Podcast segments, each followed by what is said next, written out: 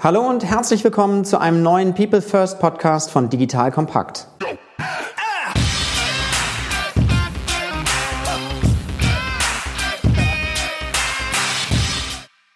Mein Name ist Matthias Weigert und ich bin Geschäftsführer der Unternehmerschmiede. Die Unternehmerschmiede unterstützt Unternehmen dabei, digitale Innovationen erfolgreich umzusetzen, indem wir die richtigen Teams gewinnen und schmieden. Das heißt vor allem erfolgreich machen.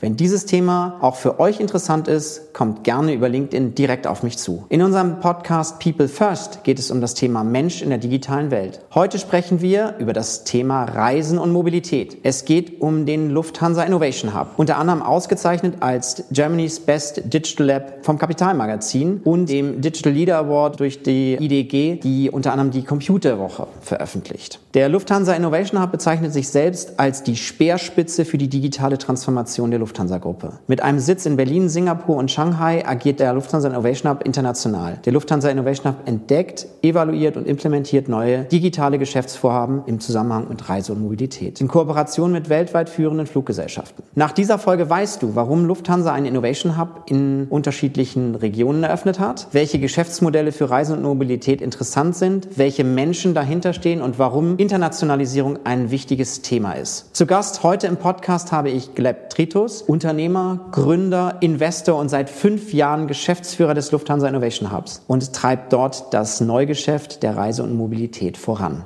Herzlich willkommen, Gleb.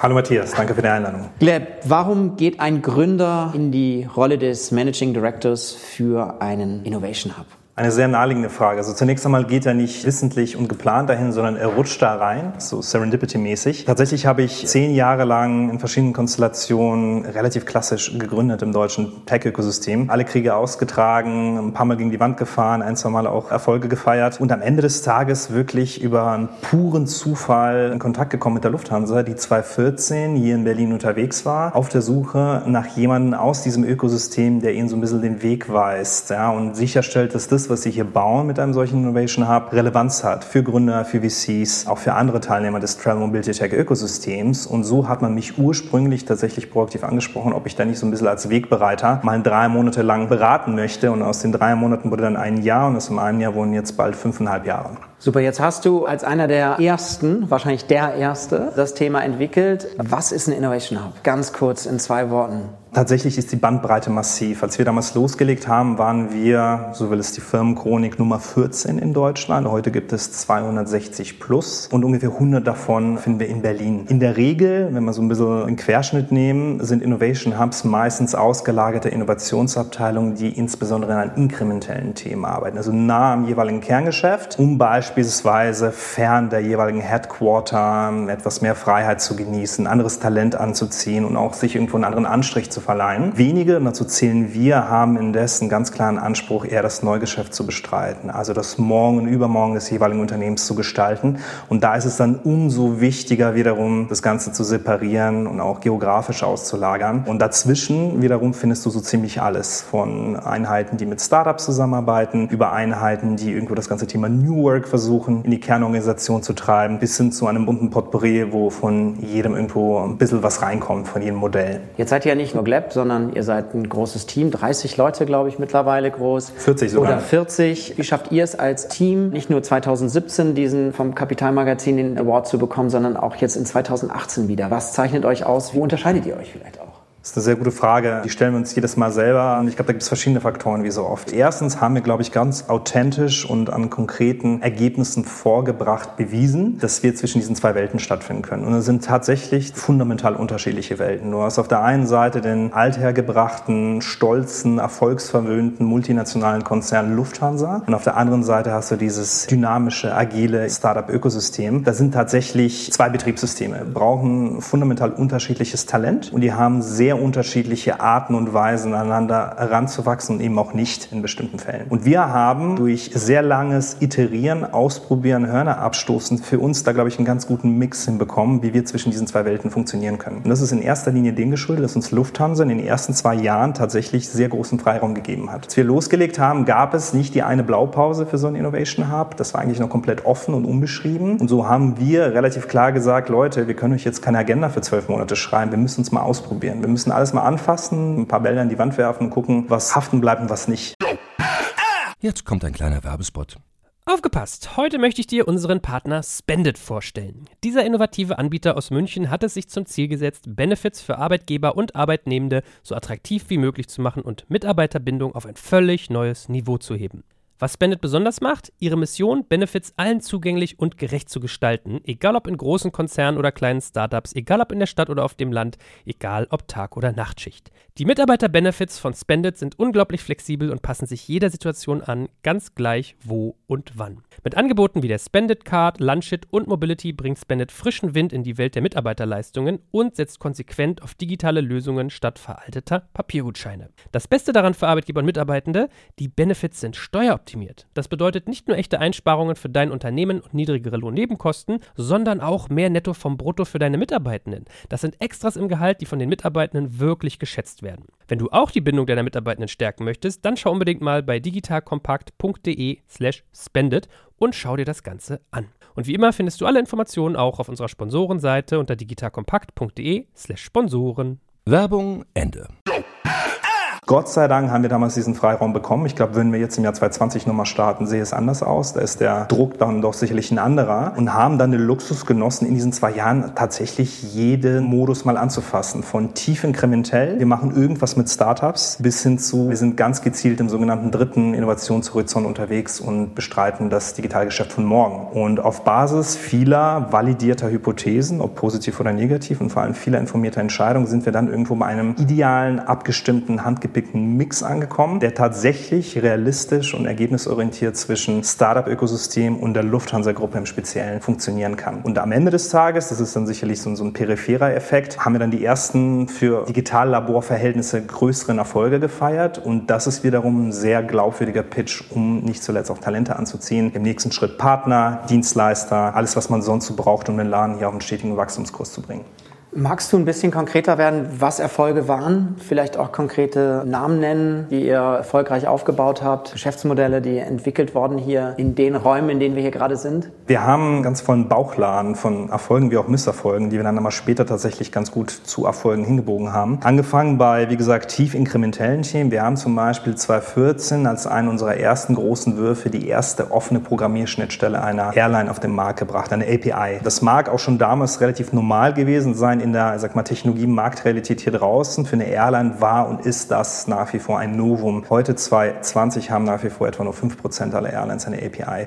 Was heißt das? Eine Schnittstelle mit Third-Parties, Startups, App-Entwickler, Website-Entwickler irgendwo kontrolliert in unsere Datenwelt reinragen können. Das haben wir aufgezogen in enger Zusammenarbeit mit der Konzern-IT. Fast Forward hat das Ding heute um die 200 Millionen Abrufe pro Jahr, ist die eine Blaupause für Airline-APIs und ist für uns ein ganz, ganz wesentlicher Pflock beim Thema Thema inkrementelle Innovation. Auf der anderen Seite betont weit weg vom Kerngeschäft der Lufthansa, gleich ein etwas unkonventionelles Beispiel, unser ganzes Research. Das ist in dem Sinne jetzt kein Venture. Gleichwohl haben wir aber eine Art Weltbild entwickelt, wie Reise und Mobilität an der Schnittstelle zur Technologie heute darzustellen ist. Eine Feststellung war da schon mal, es ist nicht Reise und Mobilität, sondern es ist mehr denn je so eine Suppe, die zusammenwächst durch digitale Plattformen. Und von dieser Grundidee ausgehend haben wir dann diese Welt gemappt, geclustert und haben heute einen sehr tiefen Einblick in diese einzelnen Cluster im Hinblick auf, wo wird gegründet, wo wird Geld eingesammelt, wo wird aufgebaut, abgebaut etc. pp. und können dann wiederum aus dieser Zoom-Stufe heraus sehr genau beschreiben, zumindest Hypothesen getrieben, wie sich das Ganze dann fortwährend weiterentwickelt wird. Und da haben wir zum Beispiel wirklich eine State-of-the-Art Market Intelligence Logik entwickelt, speziell gemünzt auf das Thema Fortbewegung von A nach B und das Erleben von Zielorten.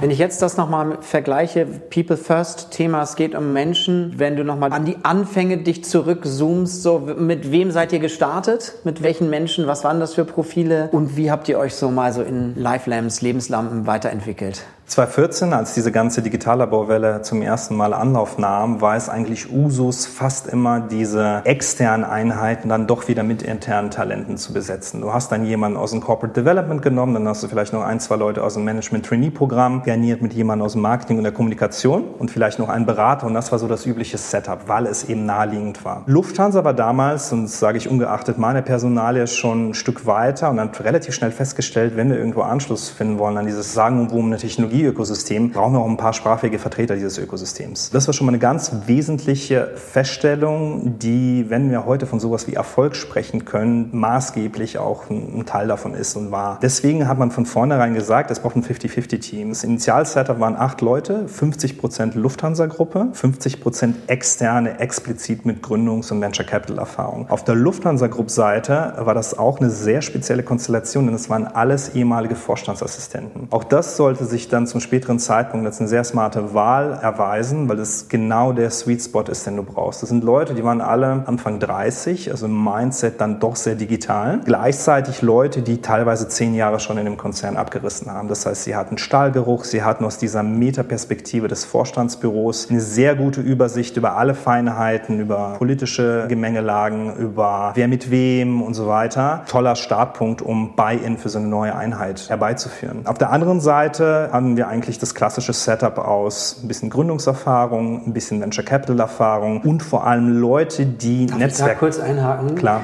Ihr seid ja immer so ein bisschen bescheiden. Was heißt ein bisschen Gründungserfahrung, ein bisschen Venture Capital Erfahrung? Vielleicht auch nochmal für die Hörer so klarer zu machen, was das bedeutet. Also wie viel da auch wirklich an Erfahrung war. Wir haben beide Enden des Spektrums gehabt. Wir haben mit meiner Wenigkeit eine Person in der Gleichung gehabt, die tatsächlich damals schon zehn Jahre halt rumgegründet hat, mal mit mehr, mal mit weniger Erfolg. Und wir haben auf der anderen Seite Personen gehabt, die zum Beispiel gerade frisch aus dem Inkubator kamen und dort mal so ein Jahr, eineinhalb Jahre in so einer Venture Development Position von allem ein bisschen gemacht haben. Die eine Klammer war letztendlich, dass es sehr sprachfähige, ernstzunehmende Leute waren, die vor allem ein Netzwerk schon hatten. Weil ein Riesenproblem damals wie heute ist dieses Corporate Dogma. Ja, wenn du Leute aus egal welchem großen Konzern nimmst und sie nach Berlin verpflanzt, dann riecht das dieses Ökosystem auf 100 Meter, dass diese Leute nicht hier hingehören. Das meine ich gar nicht so negativ, wie es klingt, sondern die kommen nun mal aus einem anderen Betriebssystem und sie sprechen eine andere Sprache, sie müssen sich einfinden, sie stellen auch teilweise andere ungewohnte Fragen. Um das zu überspringen, brauchst du einfach Leute mit Sprachfähigkeit. Und was uns dann auf dieser Ökosystemseite geeint hat, ist, dass wir alle recht sprachfähig, recht präsent, sehr gut vernetzt vernetzt waren und nicht erst zwei Jahre investieren mussten, um hier mal die relevanten Multiplikatoren, Unternehmen, VCs, Gründer und so weiter kennenzulernen. Genau, das war jetzt so die erste Phase und wie ist es dann weitergegangen, so ein bisschen in der Entwicklung? Diese Phase hielt an und anderthalb, zwei Jahre und der Lufthansa-Teil wurde im Zuge dessen auch ganz bewusst runtergefahren. Wir haben natürlich dann diejenigen, die jetzt aus diesem Ökosystemteil kamen, mit der Zeit ebenfalls Stahlgeruch aufgebaut, den LAN kennengelernt, die ganze Dynamik, die Sprache der Lufthansa verstanden.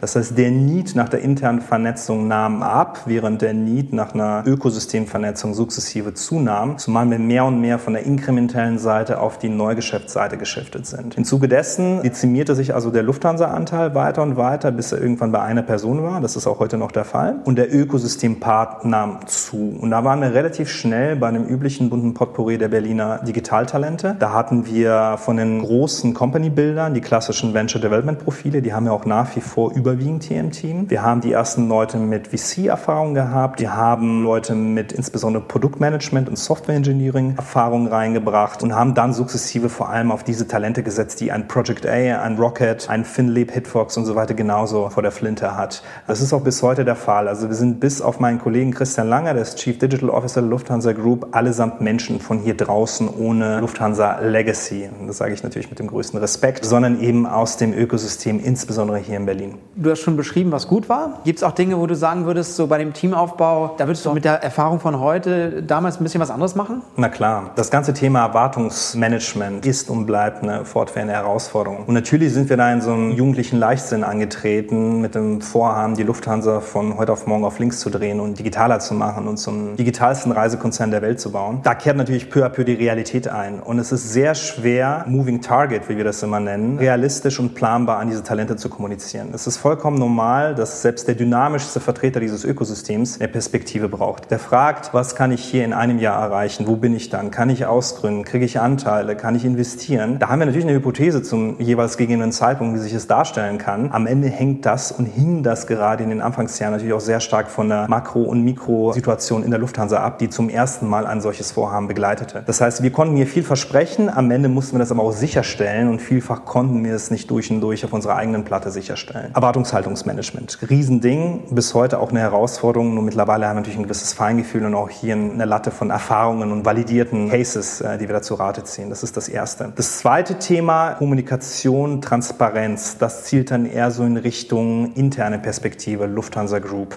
Auch hier so ein bisschen aus dem jugendlichen Leichtsinn haben wir uns auf die Fahne geschrieben, in den ersten zwei Jahren, wir trommeln erst, gerade intern, wenn wir was erreicht haben. Also wenn es dann Venture gibt, was Zahlen schreibt, wenn es ein sinnvolles Investment gibt, die schiere Tatsache, dass wir jetzt auch in Berlin sind als 14. Corporate, ist eigentlich noch nicht kommunikationswürdig. Das war ein Riesenfehler, weil wir nicht unterschätzt haben, das ist ganz menschlich und auch nicht Lufthansa-spezifisch, sondern bei jeder großen Organisation der Fall. Das, was du nicht so recht greifen und umschreiben kannst, das füllst du dann relativ schnell mit Legenden und Mythen und Flurfunk. Und das war genau der Fall natürlich. Wir waren sehr präsent, ob wir wollen oder nicht, innerhalb der Lufthansa. Und du warst dann relativ schnell in dieser Ecke, oh, die sind verhältnismäßig privilegiert, haben ein cooles Office in Berlin, haben alle Freiheiten. Der CEO stellt sich davor und sagt, das ist eine gute Sache. Das hat natürlich und auch hier ganz menschlich natürlich dazu geführt, dass wir mit so einem Stigma dann so rumlaufen mussten. Da hat es erstmal ein Jahr gedauert, bis wir das wieder abschütteln konnten mit einer sehr feinfühligen Kommunikation, viel erklären, viel korrigieren. Würde ich jetzt nochmal loslaufen, würde ich ab Tag eins gerade intern eher zu viel als zu wenig kommunizieren und vor allem dieser ganzen Mythenbildung so ein bisschen entgegenwirken und erklären, A, können wir nicht über Wasser laufen, B, ist es aber auch nicht alles eine Gefahr für euch. Wir wollen euch ja eher enablen, in dem besser zu werden, was ihr ohnehin schon sehr gut tut. Und C, haben wir hier auch nicht nur Privilegien und nicht nur Freiheiten, sondern am Ende des Tages unterliegen wir natürlich auch eine Konzerngovernance und haben ein schweres und großes Erbe mit dem Kranich auf der Tür. Von daher ist es dann am Ende doch alles nicht so fancy und dynamisch und agil, wie man das so klischeebehaftet immer meinen mag. Jetzt kommt ein kleiner Werbespot. Aufgepasst! Heute gibt's Werbung in eigener Sache. Wir wollen dich nämlich besser kennenlernen, weil viele hören Woche für Woche unseren Podcast und dabei wissen wir gar nicht immer, wer genau diese Leute sind. Und natürlich wollen wir ja aber wissen, wer du bist, um unseren Inhalt auch an deinen Interessen ausrichten zu können. Und um das zu ändern, habe ich eine Umfrage vorbereitet. Dort kannst du uns erzählen, wer du bist und wofür du dich interessierst. Und was du davon hast, naja, ich meine, je besser wir dich kennen, desto besser können wir unseren Podcast an deine Bedürfnisse anpassen. Und dann spreche ich auch keine Werbung mehr für Penispuppen und Online-Casinos ein, wo dich womöglich ganz andere Dinge interessieren. Nein, kleiner Spaß und trotzdem, du tauschst fünf bis zehn Minuten deiner Zeit gegen viele Stunden noch bessere Unterhaltung und Tiefenwissen in der Digitalwirtschaft. Klingt für mich nach einer Win-Win-Situation und geh doch also daher mal auf die Seite digitalkompakt.de slash Umfrage. Fülle diese nach bestem Wissen und Gewissen aus und freue dich in Zukunft auf noch besseren Content auf Digital Kompakt. Ende der Werbung.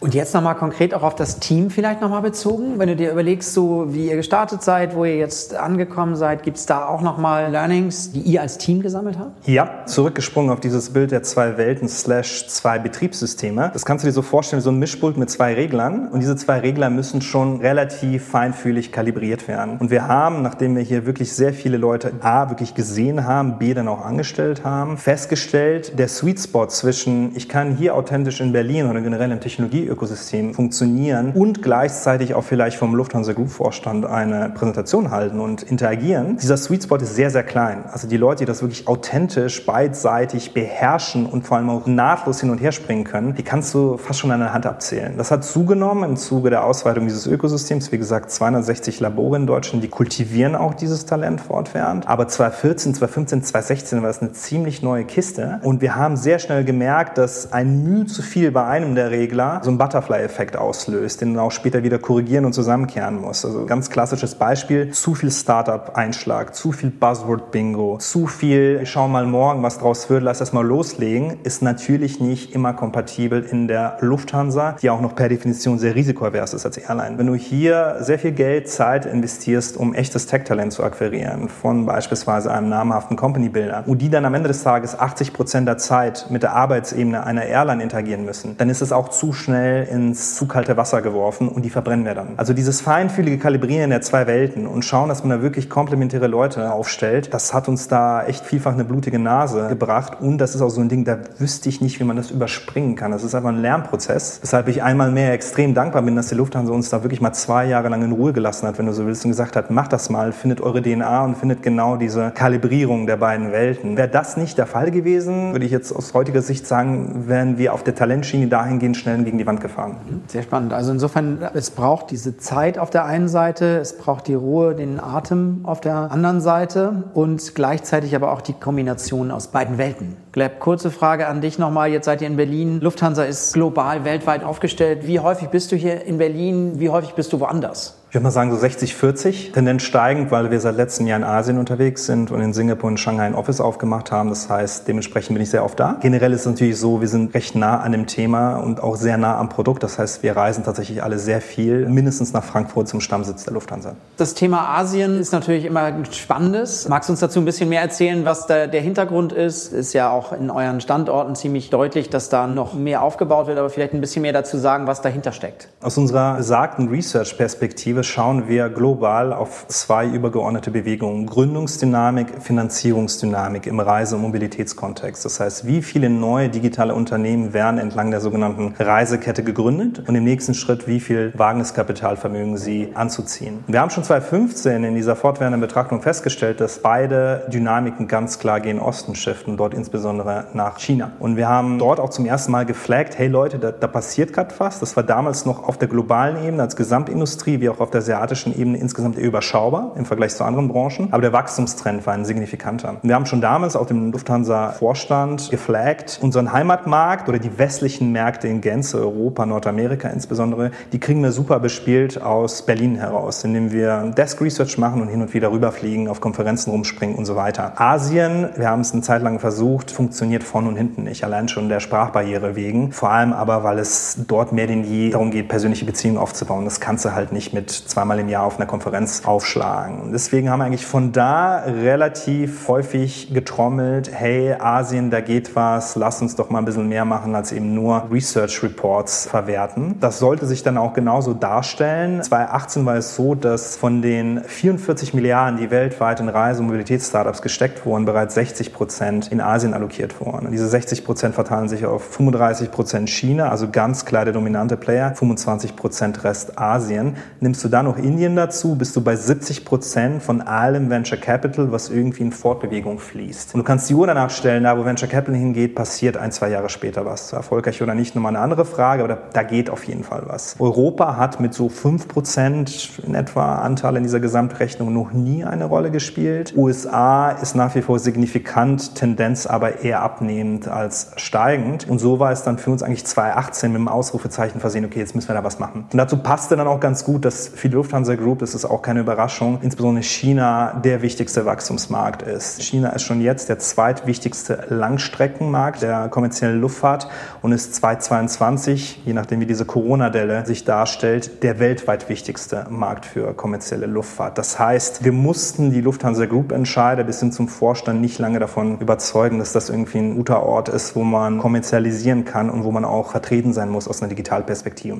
Und so kam es dann, dass man uns tatsächlich dann das Go gegeben hat, Mitte 2018. Und wir haben dann einmal mehr, fast ein Jahr Zeit gehabt, uns da so ein bisschen reinzufühlen. Das heißt, wir haben uns tatsächlich acht Standorte in Asien angeschaut, dort die jeweiligen Technologieökosysteme, auch so ein bisschen die Talentpools versucht kennenzulernen und haben dann auf der Basis sehr, sehr systematisch hergeleitet, okay, das Einfallstor ist Singapur. Einerseits, weil Singapur einfach sehr westlich bekömmlich ist in Asien, andererseits, weil dort der Lufthansa Group Standort für Gesamtasien ist und im nächsten Schritt, weil China nicht Asien ist, Asien nicht China, dann nochmal Shanghai als Einfallstor in diesen dann doch wichtigsten Markt China. Und wie ist das Setup da unten? Kannst du das schon beschreiben oder ist das noch relativ jung sozusagen? Es ist in der Tat sehr jung, haben wir diesen Setup schon rund ein Jahr gewerkelt. Wir haben, nachdem wir uns mal für die Standorte entschieden haben, angefangen, so eine Art Stoßtrupp aus Berlin rüber zu schicken, auch mit einer Art Interims-MD, der dann auch vor Ort dauerhaft war und insbesondere das Hiring getrieben hat. Dann haben wir diese Person ausphasen lassen und ersetzen quasi da gerade den ursprünglichen Interims-Setup mit einem festen lokalen Setup. Das heißt, wir haben jetzt knapp sieben Leute da. Wir sind alles lokal geheierte Talente, insbesondere aus dem Technologieökosystem. Und wir haben einmal mehr, um diesen zwei Betriebssystemen Rechnung zu tragen, auch einen aus der Lufthansa dahin verpflanzt, der tatsächlich als Innenminister so ein bisschen ja, die Anschlussfähigkeit sicherstellt. Das heißt, wir versuchen eigentlich nichts anderes zu machen, als unseren Weg in Berlin damals 2014, 2015 eigentlich eins zu eins für Asien zu replizieren. Nur, dass wir ökosystemseitig natürlich aus dem asiatischen Ökosystem heiern und eben nicht deutsche Startup, VC-Experten jetzt nach Singapur verpflanzen. Und wie ist das jetzt in der Arbeit da unten? Du hast gesagt, du bist hin und zu dort. Wie ist die Zusammenarbeit? Ich meine, das sind ja ganz unterschiedliche Kulturen, die ja auch, selbst wenn wir Singapur und Shanghai nehmen, ja schon mal unterschiedlich sind. Aber wie kriegt ihr das gemanagt aus einer Digitaleinheitsperspektive oder Innovationshub-Perspektive? Das ist Work in Progress und wir lernen tagtäglich dazu und das braucht man auch gar nicht schön drin, ist auch echt ein dickes Brett. Wenngleich wir sehr nah am Thema Reise sind und tatsächlich auch sehr viel im Flieger sind und für uns das jetzt nicht so ein großer Akt ist, oft in Singapur zu sein, by the way, kompensiert selbstverständlich, ist es trotzdem so, dass wir natürlich nicht durchgehende Interaktion haben können. Das heißt, Videoconferencing ist tatsächlich für uns gerade ein Riesenthema. Wir haben uns lange Gedanken gemacht, wie können wir das so sicherstellen, dass wir da vernünftig kommunizieren können. Nicht so, wie das eigentlich im Alltag dann doch wieder ist mit, hörst du mich? Nein, ich höre dich nicht, jetzt sehe ich dich und so weiter. Da sind wir noch nicht angekommen. Aber die erste Maßnahme relativ platt. Wir haben ordentlich Geld in die Hand genommen für unsere Verhältnisse und haben auf beiden Seiten High-End Videoconferencing installiert, um zumindest diese Interaktion tagtäglich bestmöglichst umzusetzen. Dann haben wir überlegt, was sind so die natürlichen Schnittstellen, wo brauchen wir ein inhaltliches Heranwachsen und Zusammenwachsen im nächsten Schritt und haben wirklich geschaut, dass wir die jeweiligen Heads unserer Teams hier, die schon recht etabliert sind, wirklich in einer Art Belegungsplan übers Jahr verteilt immer drüben haben. Und gleichzeitig wiederum die asiatischen Kollegen auch hier haben, fernab der üblichen Termine wie irgendwie Jahresstrategie, Offsite, Weihnachtsfeier und so weiter, auch zwischenzeitlich regelmäßig rund um bestimmte Projekte gebaut. Und das ist noch alles so ein bisschen in der Findung. Wir haben da noch nicht die Ideallinie gefunden. Klar ist aber, dass es wirklich ein dickes Brett ist. Wir sind alle auf Slack, alle always on und so weiter. Es ist aber trotzdem nicht das Gleiche wie, ich schreie dir mal eben was über den Tisch. Auch wenn wir das überdurchschnittlich oft machen können mit den Besuchen, es reicht trotzdem nicht, sich einmal im Monat face-to-face -face zu sehen. Also das ist nur alles so in so einer Kalibrierung. Wir sehen auf jeden Fall, dass das ein Stretch fürs Team ist und auch ein Stretch für die Kultur. Also das ganze Thema Kommunikation, Transparenz ist ein klares Fokusfeld. Das zweite Thema, das ist jetzt nichts Neues bei uns, aber gleichwohl eine Herausforderung, ist natürlich die kulturelle Diskrepanz. Ne? Also auch wenn unsere dort gehaltenen Talente alle westlich geprägt sind, auf internationalen Hochschulen waren, stellenweise auch in Deutschland gearbeitet haben, ist ein chinesischer Millennial dann doch nochmal anders als ein deutscher Millennial. Darauf muss man sich einstellen. Da brauchst du hier sowas wie Sensibilisierungsworkshops und dann brauchst du hier auch andere Teambuilding-Maßnahmen, als es sonst machen würdest in der klassischen Berliner Konstellation. Und auch da sind wir noch nicht fertig gebacken, aber investieren echt viel Zeit und auch Geld, dass, dass die Leute so ein bisschen beide Seiten mehr auf der interkulturellen Schiene verstehen. Die letzte Dynamik, die so ein bisschen reingreift, ist einfach die Tatsache, dass tatsächlich das ganze Ökosystem, also Travel Mobility Tech in Asien, dynamischer, schneller, bolder ist, nach anderen Maßgaben funktioniert, Netzwerke dort ein bisschen anders funktionieren als hier. Auch wenn die dortigen Counterparts auch hier wieder sehr westlich geprägt sind mittlerweile, also von den ganzen großen Playern wie Didi, Grab, die Counterparts, mit denen wir da sprechen, die haben in den USA studiert, in Deutschland. Das ist jetzt auch nicht mehr so die große Diskrepanz wie noch vor ein paar Jahren oder vielleicht im Incumbent-Bereich. Gleichwohl ist es trotzdem ein anderer Rhythmus. Und das merken wir gerade, dass wir nicht einfach eins zu eins zum Beispiel unseren Investment- oder Partnership-Approach aus Deutschland nehmen können und den dann über ein Unternehmen aus Singapur drüber stülpen. Das braucht schon dann diesen Local Flavor und eine Kalibrierung, die dann auch nur wiederum nur Locals machen können, die in diesem Ökosystem gearbeitet haben. Und das Potpourri aus diesen drei Dimensionen macht das schon zu einem fortwährend spannenden Prozess, den wir auch ganz ehrlich unterschätzt haben. Also wir, die halt schon so sagen wir global sozialisiert sind und glauben, ja, Singapur, Shanghai, Berlin, das ist dann am Ende doch irgendwie schon sehr vergleichbar, waren da schon relativ schnell so ein bisschen realitätsgeküsst, dass das sehr divers ist. Auch vor uns, die eben sehr multikulturell gepolt sind, keinen Halt macht.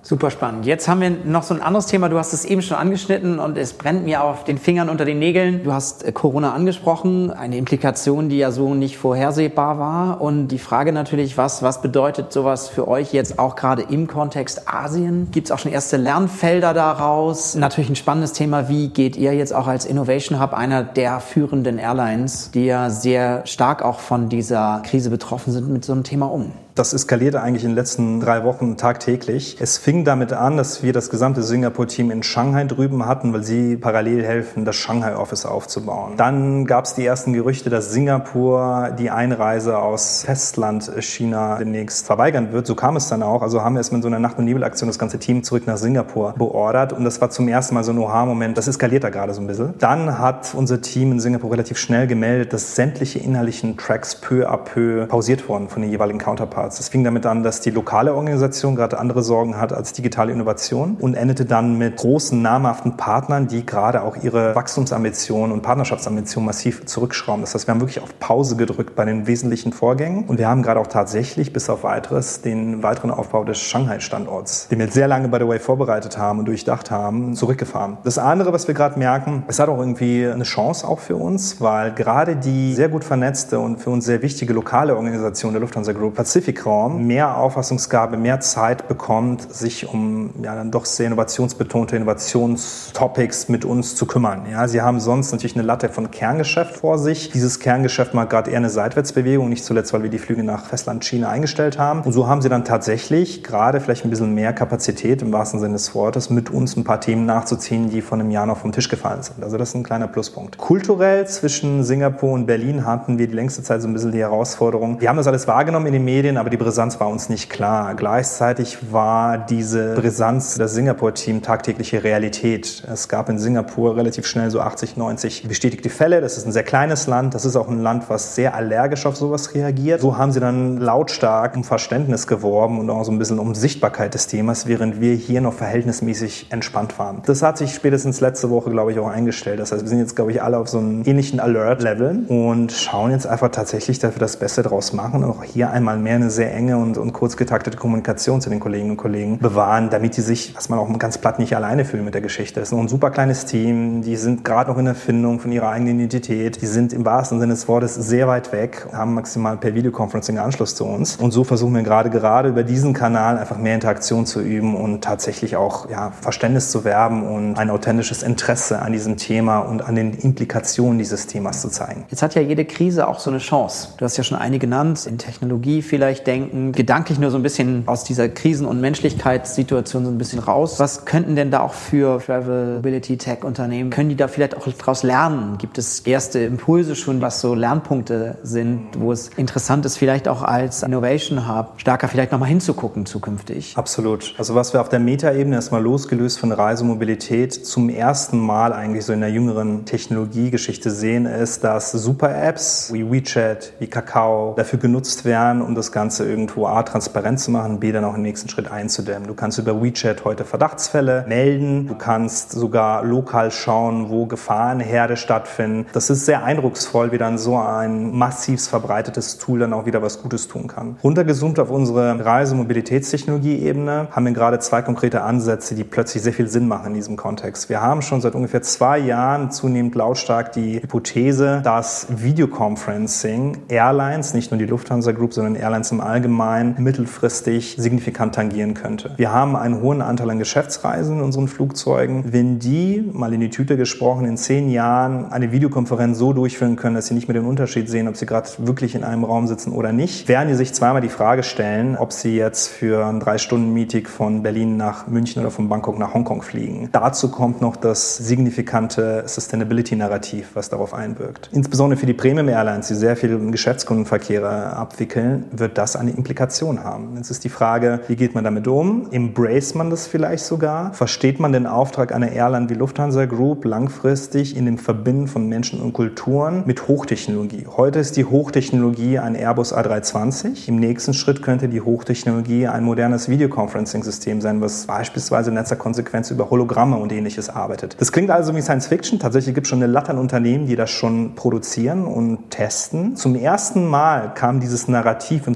Zuge dieser Corona-Krise auch plötzlich mal in der Presse und in den Research-Papern an. Man spricht jetzt sogar schon zunehmend so von dem Oha-Moment des, des Videoconferencing-Sektors, wo die Leute zum ersten Mal merken, hey, das hat schon technologische Sprünge gemacht in den letzten drei, vier Jahren. Das ist nicht dieses gebrochene, hörst du mich, nein, ich sehe dich nicht und so weiter, sondern das ist eigentlich schon, ja, fast schon so wie ein richtiges Meeting. Die Qualität ist super, vorausgesetzt du hast genug Bandbreite und die Nahtlosigkeit ist mehr denn je gegeben. Das heißt, das ist gerade in der Krise ein Stück weit eine Chance, dieses Thema so ein bisschen vorzubringen und wir wollen das natürlich auch nutzen, um das ein bisschen mehr auf die Agenda zu bringen und zu embracen, wenn du mich fragst, was die Lufthansa da tun sollte. Wir sollten unser Verständnis von Verbindung eben auf sowas ausweiten und dafür werden wir dann auch werben als Innovation Hub. Die zweite Perspektive, die sich auftut, ist unser Approach Research zu betreiben. Wie eben schon gesagt, wir versuchen sehr, sehr genau zu achten, wo wird gegründet, wo wird finanziert. Und die dritte Dimension, die uns sehr zuverlässig die Richtung weist, ist das sogenannte öffentliche Narrativ. Also worüber wird in den sozialen Medien gesprochen und noch viel spannender für uns, worüber wird in der Presse gesprochen. Einerseits sagen wir in der General Interest Presse, andererseits in der fachspezifischen Presse. Du kannst, wenn du da so eine Wortwolke bildest und schaust, wie sich einzelne Wörter positiv oder negativ konnotiert darstellen, recht genau absehen, wie bestimmte Themen hochkochen und andere Themen wiederum so den Hype-Cycle runterrutschen. Wir haben es die längste Zeit dafür genutzt, um Trends entlang der Reisekette vorauszusagen. Das kannst du natürlich auch eins zu eins auf solche Krisensituationen drüberlegen. Ja? Das heißt, wie kann man an Patterns im nächsten Schritt Schritt erkennen, dass zum Beispiel Verkehre in bestimmte Richtungen Einbußen hinnehmen werden. Andererseits, wie kann man Verkehrsströme beispielsweise im Hinblick auf noch unbekannte Destinationen vorzeitig erkennen und den Vertrieb dahingehend hochschrauben oder vielleicht auch zum ersten Mal eine Verbindung etablieren? Also was sind die nächsten Trenddestinationen fernab von dem, was in Condé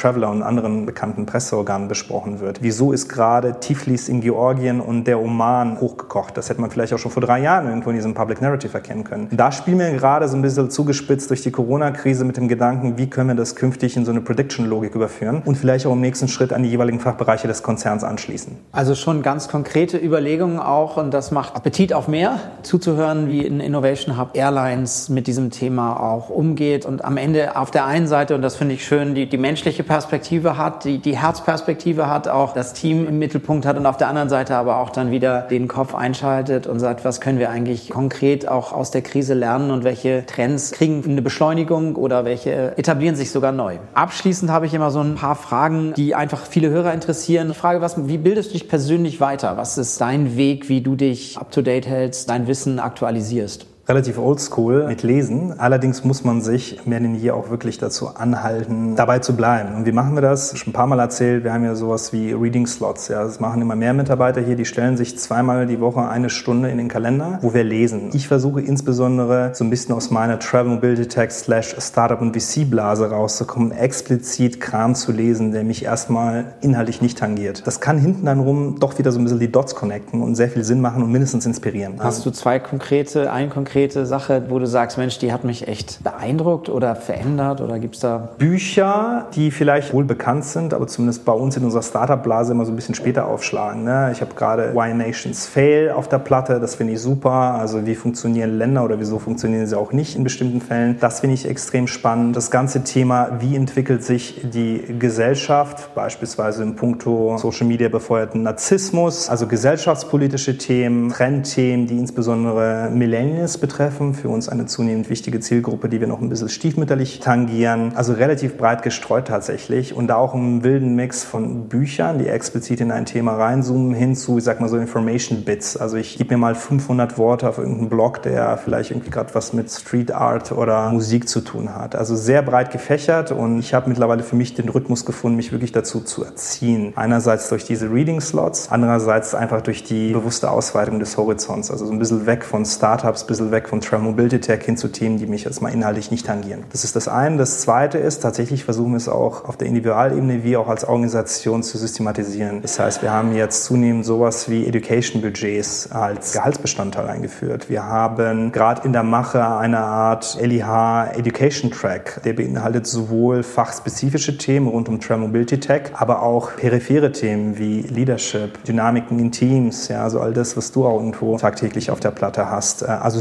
Systematisierung von Education und Hochhalten von Education ist, glaube ich, eine ganz sinnvolle und naheliegende Maßnahme, die wir treiben. Und last but not least natürlich sehr viel Interaktion einfach mit Gleichgesinnten. Also wir sind einerseits sehr gewollt aus unserem Auftrag heraus präsent, andererseits aber auch extrem daran interessiert, wie lösen denn andere Herausforderungen, wie nehmen sie Chancen wahr, die vielleicht erstmal nichts mit unseren Chancen oder unserem einmal mehr Gebiet zu tun haben. Also sehr viel tatsächlich interagieren, Netzwerke pflegen, nicht nur in Berlin, sondern auch darüber hinaus und Best Practices absaugen. Relativ platt. Ich glaube, da erzählen wir auch nichts Neues.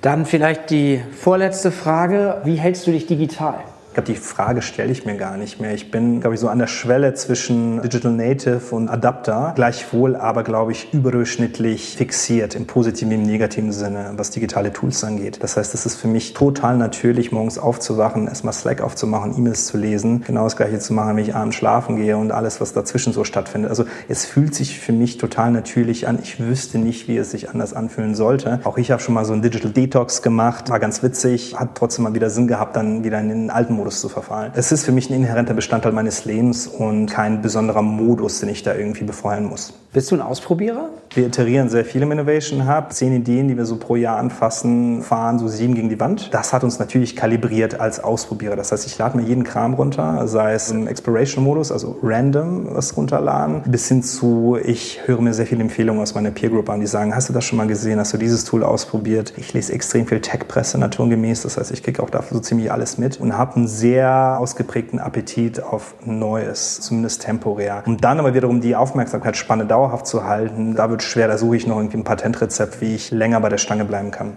Okay, dann die letzte Frage. Wie können Hörer mit dir in Kontakt treten, mit euch in Kontakt treten, wenn sie mehr wissen wollen? Sehr gerne über LinkedIn, sowohl über unsere LIH-Seite als auch über meine private Seite und ansonsten einfach mailen an welcome at lh-innovationhub.com. Die wird auch tatsächlich abgerufen und beantwortet. Vielen, vielen Dank für deine Impulse, die du uns geben konntest, die Offenheit, mit der du auch Herausforderungen beschrieben hast und vielen Dank fürs Gespräch. Danke, Matthias.